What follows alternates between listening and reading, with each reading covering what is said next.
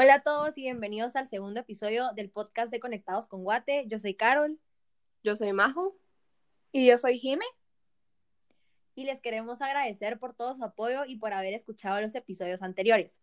En el episodio de hoy, la realidad que no vemos va a depender mucho de a quién se la preguntemos, ya que vamos a tratar el tema del mirador y el tema de la iniciativa de ley 3131 que se presentó en el Senado de Estados Unidos.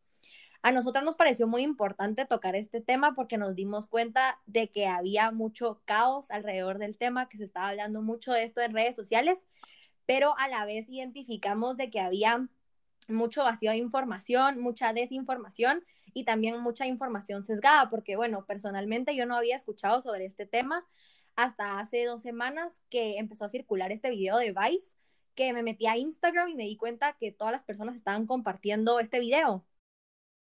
Entonces, pues me puse a verlo y cuando lo terminé de ver, quedé todavía mucho más confundida de lo que estaba antes. No sé si a ustedes les pasó lo mismo. Sí, cabal, hubo como tres días, creo yo, que casi toda la gente empezó a compartir no solo el video de Vice, sino como de otras tres fuentes, pero creo que faltaba más a fondo una información más clara, creo yo. Sí, hubo un momento en donde todas las redes sociales estaban llenas de publicaciones que decían salvemos el mirador, pero no te decía salvarlo de qué, o sea, no te explicaban en realidad qué era la iniciativa, entonces te dejaban un poco en el aire, creo yo. Exacto, cabal. Entonces eh, me metí a buscar más información sobre el tema y me di cuenta que varios medios de comunicación guatemaltecos habían hecho una nota sobre esto a finales del año pasado, que fue cuando se hizo esta propuesta, y la información que ellos daban era completamente diferente a la que estaba en el video. Y si seguía buscando más información, también todos los datos eran diferentes, las posturas eran diferentes. Y yo creo que al final esto causa mucha frustración, porque yo creo que cada quien puede tener su opinión, puede estar a favor o en contra eh, sobre el tema, pero lo que creo que sí es muy importante es tener información clara sobre qué es lo que se quiere hacer para realmente pues tener una posición informada. Ajá, yo creo que lo que pasó durante esos días fue que la gente veía los videos y las publicaciones de las que hablábamos antes pero no se daba espacio para analizar o cuestionar qué era lo que estaba pasando y qué era lo que verdaderamente se estaba, se estaba proponiendo, porque, digamos, un ejemplo es que en estas redes que estábamos hablando, vi que varias organizaciones o cuentas pedían firmas para que esta petición o esta propuesta no, diera, no se diera lugar. Y creo que eso es un error porque solemos responder a lo que es nuestro porque es nuestro sin pensar qué es lo que están proponiendo y si nos puede beneficiar de cierta manera o no. Yo creo que las tres estamos en la misma página, así como me imagino que muchas de las personas que nos están escuchando, que tal vez nos dejamos llevar un poquito por lo emocional, o sea, vemos que hay una iniciativa que va a ser inversión extranjera en algo tan propio de Guatemala como lo es el Mirador, y de un solo pensamos que es que se quieren apropiar de nuestro patrimonio. Y la verdad es que, pues yo, la verdad es que nunca he estado en el Mirador, no sé si ustedes alguna vez han visitado. No, la verdad que no, solo he escuchado que el viaje es duro y es para gente aventurera y creo que es un hint de que también falta inversión en ese lugar. Sí, yo la verdad es que tampoco, tampoco he visitado, pero hay personas que me dicen que hay que ir mínimo una vez en la vida porque es una maravilla la que tenemos, que tenemos ahí en Petén. Así que creo que independientemente si estamos con lo cual es válido tener cualquiera de las dos posturas, es importante estar informado sobre lo que en realidad está pasando en ese lugar turístico. Así que, eh, como les mencionamos, pues hay mucha desinformación, pero hay en realidad un pedazo, una realidad que no vemos de lo que significa esta iniciativa, las consecuencias que puede tener. Muchas veces no sabemos cómo es la gestión del mirador actualmente y por eso tenemos a dos invitados expertos en el tema que nos van a contar un poco más sobre esta iniciativa y sus perspectivas sobre esta. Tenemos a Rubén Morales y a Marisa Jarquín, que son especialistas en el ámbito de arqueología y nos van a compartir un poco sus posturas. Eh, les pedimos perdón si tenemos algunos problemas con el audio, pero por esto de la distancia pues se nos complica un poquito, pero aún así pues logramos tener esta conversación con ellos, así que les agradecemos mucho que estén aquí con nosotras y que nos compartan un poco su perspectiva. Bueno, si querés, te les, les cuento un poquito, ¿verdad? Para, no sé si todas las personas que nos escuchan tienen eh, conocimiento de esta ley, pero es una propuesta de ley que presentó el arqueólogo Richard Hansen en compañía de otros eh, tres senadores, dos republicanos y un demócrata en el Senado de Estados Unidos. Y em, en resumen, la, la, propuesta de ley sugiere em, que se destinen 12 millones al año, 12 millones de dólares de impuestos de Estados Unidos al año durante seis años a un proyecto de conservación y desarrollo turístico en la zona de Mirador en Guatemala, lo cual da un total de 72 millones de, dólares, con la condición de que el Banco Centroamericano de Integración Económica eh, equipare la, la suma, ¿verdad? Para dar un total entonces de 144 millones a ejecutar en estos eh, siguientes seis años, a partir de que se apruebe la ley, por supuesto. Entonces, esa es, en, en resumen, esa es la propuesta de ley. Em, ahora, si quieren, pues eh, empiezo yo en mi, mi, opinión. El problema de, de, esta propuesta de ley, y quiero ser muy, muy enfático en esto, es no importa que venga dinero de Estados Unidos a, a invertirse en el desarrollo de la arqueología, de la conservación ecológica o del turismo en Guatemala, ¿verdad? Eso, eso no, es, no es realmente un problema, sino que el problema está, primero, eh, bueno, son varios problemas. Primero, la propuesta se basa en argumentos que tienen muchas em, falacias o datos incompletos, digamos, ¿verdad? Como la sugerencia de que se está perdiendo demasiado bosque dentro de la reserva de la biosfera maya a causa de, de la extracción de madera. Y pues hay que tomar en cuenta que las comunidades que tienen en concesión eh, forestal en, en, ese lado han hecho un excelente trabajo conservando los, los bosques porque la extracción de recursos maderables se hace de una manera sostenible en la que se ha perdido el 0.4% de los bosques en los últimos 20 años, cual es, es una nada, ¿verdad? En comparación con lo que ha pasado en, en otras áreas de Petén, donde sí es un gran problema los incendios y la tala ilegal, como lo son el Parque Regional, Parque Nacional, perdón, de Laguna del Tigre y Sierra de la Candón, que están hacia el oeste, ¿verdad? Otro problema que podemos ver ahí es eh, el atribuirle a, a, la zona de Mirador categorías como la cuna de la civilización maya, ¿verdad? El primer estado de las Américas. Son, son términos que no se han aprobado por, eh, por la comunidad científica, ¿verdad? Entonces creo que son enunciados un poco fuertes como para utilizarlos en, en la apertura de, de, la ley. Lo mismo eh, cuando dice la ley que se trafica oro a través de la reserva de la biosfera maya, también pues no, no hay datos concretos de eso, ¿verdad? Entonces eso es, eso es problemático. Más allá de, de eso, tenemos el, el problema de que es una propuesta de ley que se presentó en el Senado de Estados Unidos antes de presentarse al gobierno de Guatemala, ¿verdad? Entonces, pues es, es un problema que que se esté pidiendo dinero para ejecutar un proyecto en un parque nacional que es jurisdicción de, de Guatemala, sin haberle ni siquiera informado al gobierno de manera oficial antes de, de, hacerse, ¿verdad?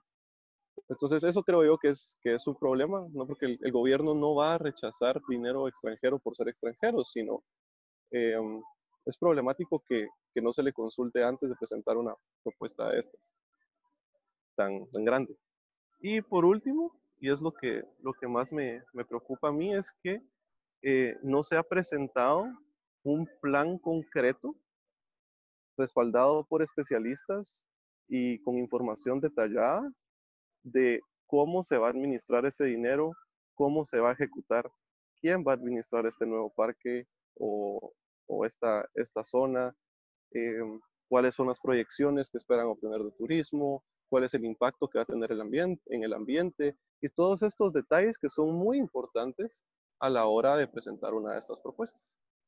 Entonces, pues por esas razones es que yo personalmente no estoy de acuerdo con, con esta iniciativa de ley, muy importante, como les dije antes, con cómo se está manejando ahorita, ¿verdad? No significa que esté en contra de invertir 144 millones de dólares en la Reserva de Lagos Paramay. Sería fantástico invertirlos. Pero eh, considero que no es esta la mejor manera de hacerlo. Ok. Em, yo por mi parte eh, estoy eh, bastante informada acerca del proyecto El Mirador que se venía dando. Conozco también a varios arqueólogos que pertenecen a él. Entiendo justamente ese punto que es tu, tu preocupación. Em, no obstante, al final yo creo que hay mucho que, que queda para debate dentro de, del gremio arqueológico, que yo creo que, que es necesario ese debate, incluso eh, lo estuve hablando una vez con, con personas del, del, proyecto y siempre creemos de que eh, al final de cuentas lo que se debe hacer es justamente eh, algún tipo de mesa de redonda donde todos den, su, den su opinión y porque el debate dentro de la arqueología tampoco es algo nuevo. Sí, al final de cuentas creo que esos son los, los temas que creo que sí vale la pena evaluarlos y, considerarlos. Em, y al final de cuentas, eh, creo, creo que ese, ese, es el tema que tal vez es, es más importante. Pero luego, por otra parte, justamente eh, la ley habla que los fondos van para la investigación científica, el cumplimiento de la ley, la conservación y, y hasta planea, plantea el punto de, del turismo sostenible. Eh, esto con la colaboración conjunta con, con, el gobierno de Guatemala también menciona. Y mm, aquí es donde, donde yo creo que tal vez viene tu, tu, tu problemática que, que, no se haya consultado. Eh, yo creo que ni siquiera es como que existe mm, una propuesta tampoco tan formal en, en lo del turismo, porque ha sido simplemente eh, formas en las que han dado con, a conocer alternativas eh, creo que es algo que se, que se debe evaluar, pero también se debe evaluar lo, los fondos. Y creo que también hay, hay mucho eh, potencial hasta cierto punto de, de hacer un, un, ecoturismo en la zona. Y, y, sin duda, yo no tengo, creo que hasta lo ha dicho el proyecto en general, eh, no, no se tienen problemas con, con las concesiones, pero lo que yo creo que hay que abordar es que hay hay tres problemáticas que, que, yo veo como las elementales. Uno es la conservación ambiental, ¿verdad?, de la zona, que lo ha hecho muy bien la, las concesiones. Eh, dos es el, la conservación del patrimonio y seguir eh, la investigación. Y tres es la parte justamente de, del desarrollo de, de, las mismas comunidades. Y siento que mm, lo que ha venido pasando acá es que de alguna forma hay, se han encontrado muchos otros sitios afuera de lo que es denominado el Parque eh, Mirador y Río Azul, que actualmente también están en, en riesgo y que no, no, no, hay tampoco los fondos. Y mm, creo que esto puede ayudar también para la conservación. 20 millones van, van hacia conservación, tengo entendido. Y mm, creo que estos son los sitios que, que más están, digamos, en peligro eh, por, temas de saqueo y, y, y que cada vez van avanzando más eh, otros elementos por el crecimiento en la población y mmm, que eso deriva a que hay una necesidad de más oportunidades laborales y mmm, entonces eh, yo creo que es ahí donde hay que proyectar también a futuro qué, qué tan viable pueden seguir siendo estos sistemas. Eh, claro, estoy totalmente de acuerdo con lo que tú decís, en donde se tiene que, que evaluar de, de forma más formal, pero también creo que otra ventaja que tienen estos fondos es que van a ser manejados por el Departamento Interior de Estados Unidos. Eh, este ya maneja, digamos, parques nacionales, conoce eso, y la ventaja es que estos van a ir dando conforme se van presentando eh, los planes o proyectos eh, o contratación de personas y estos tienen eh, requisitos rigurosos, entonces creo que ahí se disminuye mucho lo que es detalle de corrupción a veces eh, con los fondos, en donde tal vez contraten a alguien no experimentado, pero es, es amigo o ese tipo de, elementos que a veces se dan, pero al que sean manejados de esta forma, eh, permite de alguna manera que, que, sea más seguro hacia dónde va y que sean personas capacitadas eh, que se planteen. Entonces eso es un poco lo que, lo que yo pienso. Qué bueno saber que estamos de acuerdo en, en que necesitamos desarrollar más el plan porque, porque esa es la clave, ¿verdad? O sea, en este momento la propuesta, bueno, como decía, un, un, problema, y creo yo que es algo, algo que tiene que tomarse muy en cuenta, es que la propuesta no la presentó Proyecto Mirador como, como entidad, ¿verdad? Eh, es una propuesta que ha presentado Richard Hansen, que con, con, buenas intenciones, creo yo, con una buena idea para trabajar y conservar el patrimonio en, en la Reserva de la Biosfera Maya, en el Parque Mirador, pero es, es importante, creo yo, eh, pensar, pensar en esa parte, ¿verdad? En que es una propuesta que viene a título personal y no a título del, del proyecto, ¿verdad? Y eh, pues en lo que, en lo que decías, eh, sí, es, es, una muy buena idea, es, es excelente pensar en, en, empleo a futuro, pero precisamente estas son todas las cosas que no se han dicho. Se puede decir, sí, estamos pensando en el empleo a futuro, pero en ningún momento se ha dicho, esta es la manera en la que vamos a generar esta cantidad de empleos en esta cantidad de años. Eso no, no, se, ha, no se ha visto. ¿sí? Y eh, otra cuestión que es preocupante es que si bien es cierto que el Departamento de Interior de Estados Unidos es el que va a administrar eh, eh, los fondos, pues se van a ejecutar en Guatemala, ¿verdad? Entonces, si, si tú te, fijas, pues lo que yo he hablado en redes sociales y lo que estaba comentando hace un momento, yo no tengo una gran preocupación por la corrupción que pueda haber con estos fondos. Esto no es, no es mi preocupación. Mi preocupación es, y creo que es lo que es muy importante ver en Guatemala, que no existe, y si existe, no se ha socializado, no se ha distribuido de manera correcta, un plan organizado y específico sobre cómo usar el dinero. Entonces, yo creo que es arriesgado, cuando menos, otorgarle 144 millones de dólares a, a, una idea, ¿verdad? Que puede ser una idea muy buena, pero que necesitamos saber cómo, cómo se va a ejecutar.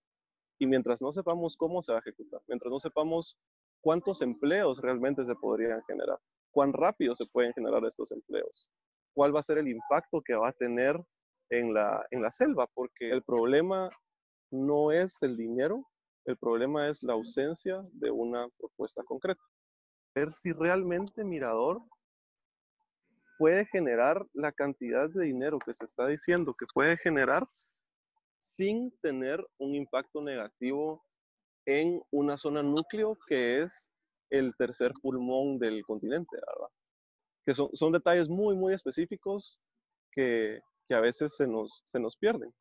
Al mismo tiempo, el rol que juegan las comunidades aquí también es muy importante, dado que, no sé si saben ustedes la historia de las concesiones forestales, eh, Carmelita, Huachactún, Pastora Colorada y entre otras, pues muchas de estas comunidades eh, surgen de campamentos eh, chicleros o chateros a principios del siglo pasado y después se van estableciendo ahí. Y cuando se crea la Reserva de la Biosfera Maya en los 90, estas comunidades se ven amenazadas porque, no amenazadas, eh, quedan como en el limbo, ¿verdad? Porque no saben realmente qué va a pasar, qué va a pasar con ellos, si van a poder seguir viviendo dentro de la reserva. Y, y es ahí donde se crea esta figura de concesiones forestales en las que, bajo las cuales las comunidades son las que protegen y administran el, el bosque, que hasta la fecha han hecho un excelente trabajo, ¿verdad? y por eso es la importancia de consultar no solo con el gobierno central, sino con las comunidades que han estado ahí todo este tiempo, que tengan una, eh, derecho a una opinión concreta y de ver la, propuesta, ¿verdad? Y hacer los cálculos. Esa es la parte importantísima. ¿Por qué no se puede aprobar esta propuesta ahorita? Porque no se han hecho cálculos específicos por cada uno de estos rubros que estás eh, hemos mencionado, ¿verdad? Que, se menciona. Sí, sí, yo Y yo también eh, considero eso que hablas específicamente de las comunidades. Al final, eh, yo creo que estas deben ser eh, las que sean los actores principales. Al final de cuentas, son, son quienes van a, se pueden beneficiar directamente. También considero que, como tú decís, debe haber un plan riguroso. Em, creo que, que, sí es importante recalcar que ya eh, dentro de las poblaciones incluso ha, ha, habido descontento de ciertos sectores y creo que estos sectores también vale la pena eh, involucrarlos dentro, dentro de este debate. Eh, otra cosa, otra cosa que, que también es súper importante, creo yo, es ver el aprovechamiento eh, de recursos que no, que no son maderables también, que pueden tener incluso una recuperación mucho más rápido y evaluar, como tú decís, em, de qué manera se pueden, eh, si, si hay posibilidad de que estos eh, se exploten de una forma sostenible. Pero sí, yo creo que, que uno de los elementos que al final de cuentas es lo que preocupa a la mayoría y más creo que en estos tiempos es la falta de financiamiento. Como, como bien lo decías, al final de cuentas, el Estado en Guatemala no, no tiene la capacidad, o sea, eh, el presupuesto, eh, digamos, nacional en Guatemala que, que se asignó eh, al programa de restauración y, y, preservación del patrimonio cultural fue como en 2019 175 millones y luego de esos em, esos, de esos asignó 41 millones al Servicio de Administración y Protección de Parques y Sitios Arqueológicos. Eh, entonces, creo que esto es un, ahora poniéndolo en contexto de que las temporadas, eh, cualquier eh, estudio de investigación arqueológica es tremendamente caro, más en, en sitios como, como Espetén, donde la selva también es, es un problema, que acá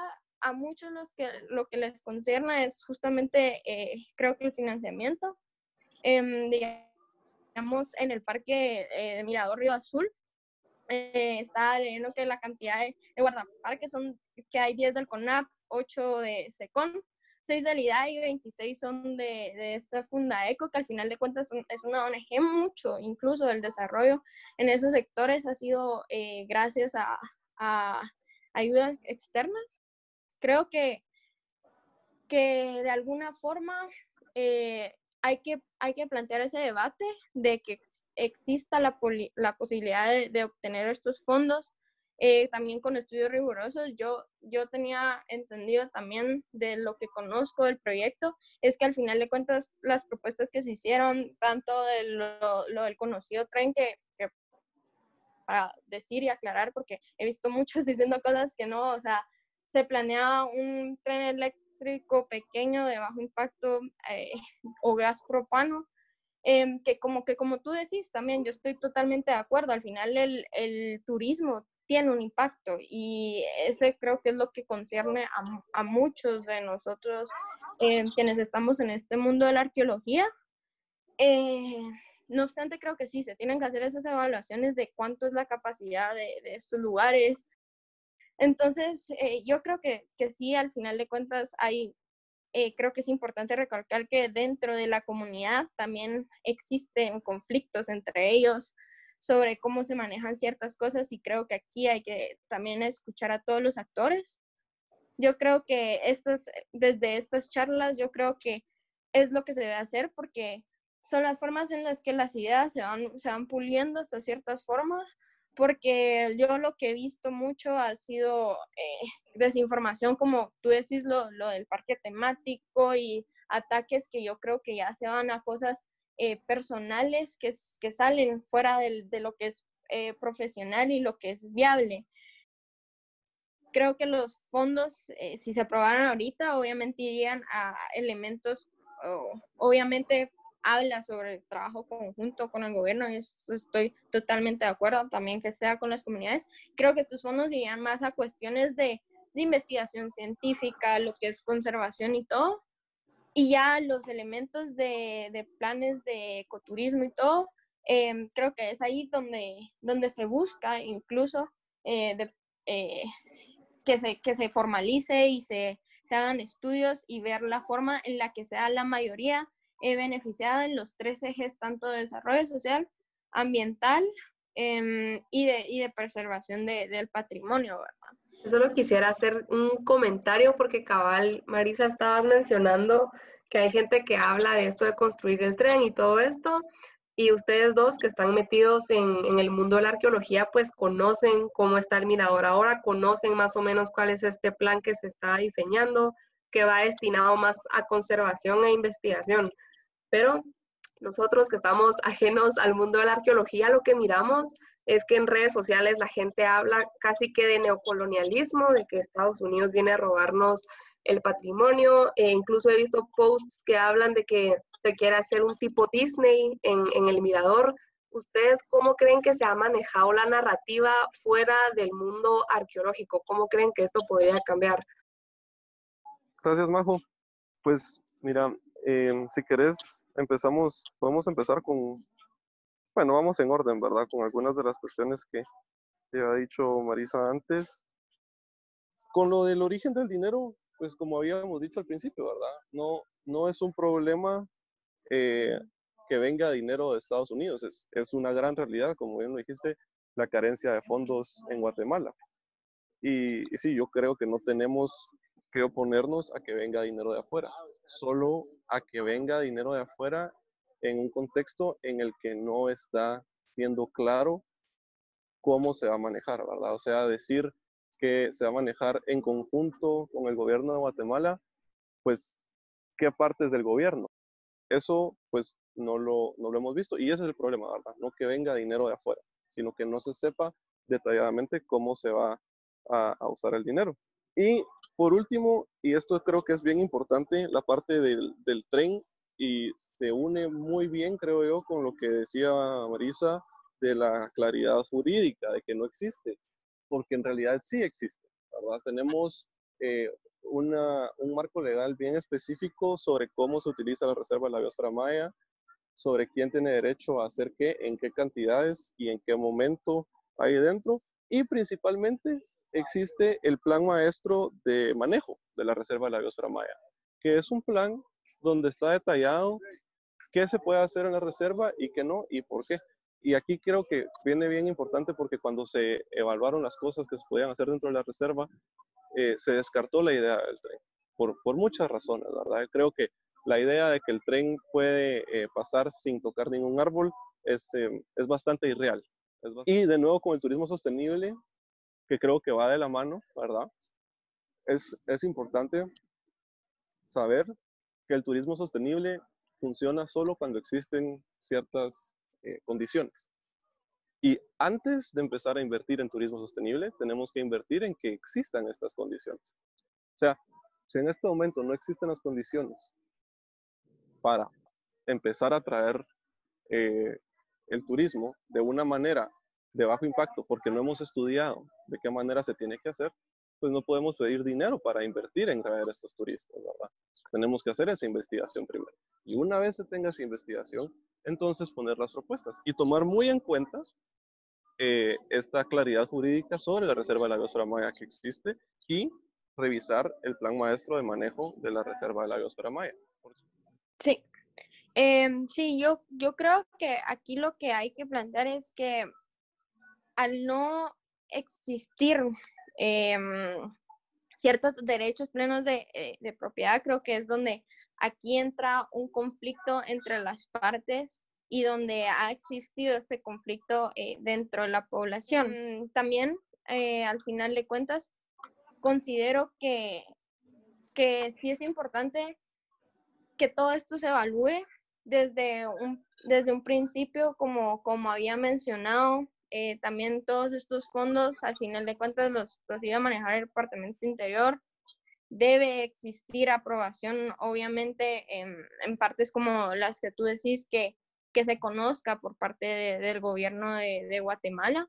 Creo que lo que aquí pasó fue que mucho de esto estaba todavía en planes, creo que todavía se estaban evaluando ciertos elementos y mm, todo esto salió porque no es una no es una discusión que viene ahorita, pues, o sea, esto incluso se remonta a principios del 2000 y luego el año pasado eh, también se desarrolló intenso dentro de, del sector arqueológico este debate, pero creo que relacionado a, la pregunta que, que, también hacían, es que la forma en la que se desarrolló, yo creo, considero que fue eh, muy poco profesional de abordarlo y por eso creo que ahorita existen como estas, todas estas eh, falta de información, porque obviamente no, no habían planes concretos. Creo que lo que se estaba buscando era el financiamiento.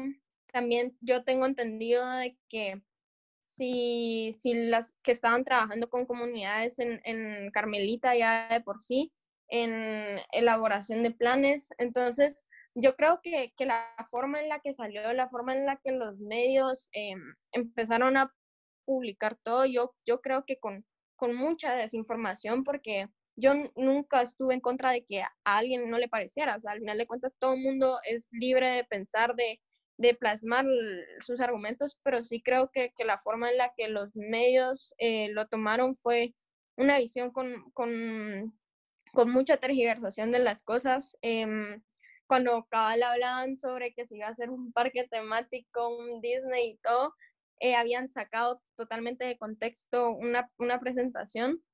Eh, entonces yo creo que, que, al final de cuentas sí, sí ha habido un manejo poco profesional.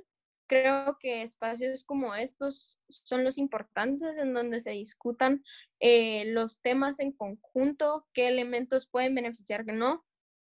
Entonces yo creo que, que todo esto es, es lo importante que hay que evaluar. Siento que ahorita tal vez este tema está en foco eh, por la forma en la que todo salió eh, sin información a la mano, porque muchos ha estado aclarando en, en estos días, eh, porque justamente no, no, no se planeaba que, que, fuera de esta forma. Em, sí creo que es importante que, que, se evalúen todos estos aspectos, que se, que se hagan estudios técnicos y especialmente para pensar en planes que a futuro eh, beneficien estos sectores y que se logre conservar todo esto, porque eh, no es una mentira de que hay un crecimiento de la población en el sector, también ha incrementado eh, la migración hacia otros lugares y esto hasta cierto punto, si, si no se evalúa qué, qué, tanto impacto puede tener a futuro, em, también hay amenazas de, de otros entes externos Em, al final de cuentas, yo estoy muy de acuerdo en muchos elementos que, que se tocaron acá, eh, pero sí considero que no hay que eh, satanizar hasta cierto punto la idea o, o tomarla eh, de formas poco profesionales como, como se han venido haciendo, sino que justamente formar estos espacios de debate para, para ver qué, qué modelo puede ser más eficaz. Sí, definitivamente. Eh, y fíjate que yo estoy completamente de acuerdo contigo. La verdad, yo también creo que mucho, no todo, pero mucho de lo que se ha discutido en redes sociales ha sido de manera poco profesional. Y creo que eso es parte del, del mismo problema, ¿verdad? Porque si inicialmente esta propuesta de ley viniera con un plan de trabajo detallado y específico de cantidades, rublos, planos, cronogramas, entonces todos nos podríamos referir a eso, ¿verdad? Pero mientras eso no esté escrito y no esté explícito, lo único que tenemos es lo que alguien dijo y lo que alguien dijo que, que le dijeron. Entonces, sí, eh, definitivamente no se ha manejado de la mejor manera, pero de nuevo, la razón por la cual esto se ha manejado así es porque no ha habido un documento sólido al cual la gente pueda referirse y desmentir qué se dijo, ¿verdad? Decir, miren, se dijo esto de esta manera, no, no dice esto, este es el plan. Y, y entonces, de nuevo, ¿verdad? Es, muy importante estudiar cómo está creciendo la demografía de Petén, definitivamente. No es lo mismo que era hace 50 años o hace 30 años. Eh, pero es eso. Nadie está, creo yo, o muy poca gente debería estar en contra de invertir dinero en Petén. Pero necesitamos saber específicamente cómo se va a hacer y en el momento que eso se haga, también se va a hacer mucho más fácil poder hablar del tema, ¿verdad? Porque todos vamos a estar en una misma página. Ese es el problema ahorita. Que alguien oye un foro, alguien oye un podcast, alguien mira una conferencia y entonces jala lo que le contaron y lo que oye. Y lo que necesitamos es ese documento al cual podernos referir para que todo el mundo esté viendo lo mismo y ahí podemos hablar en la misma página. Y así podemos evitar todas estas guerras de redes sociales que, como tú bien decís, no debería ser el caso. Muchísimas gracias a los dos por compartir sus conocimientos y experiencias con nosotros y con los que nos están escuchando. Esperemos que esto cause duda y más ansias de querer informarse, de querer estar pendiente de lo que está pasando y muchas gracias de nuevo por su tiempo para este episodio.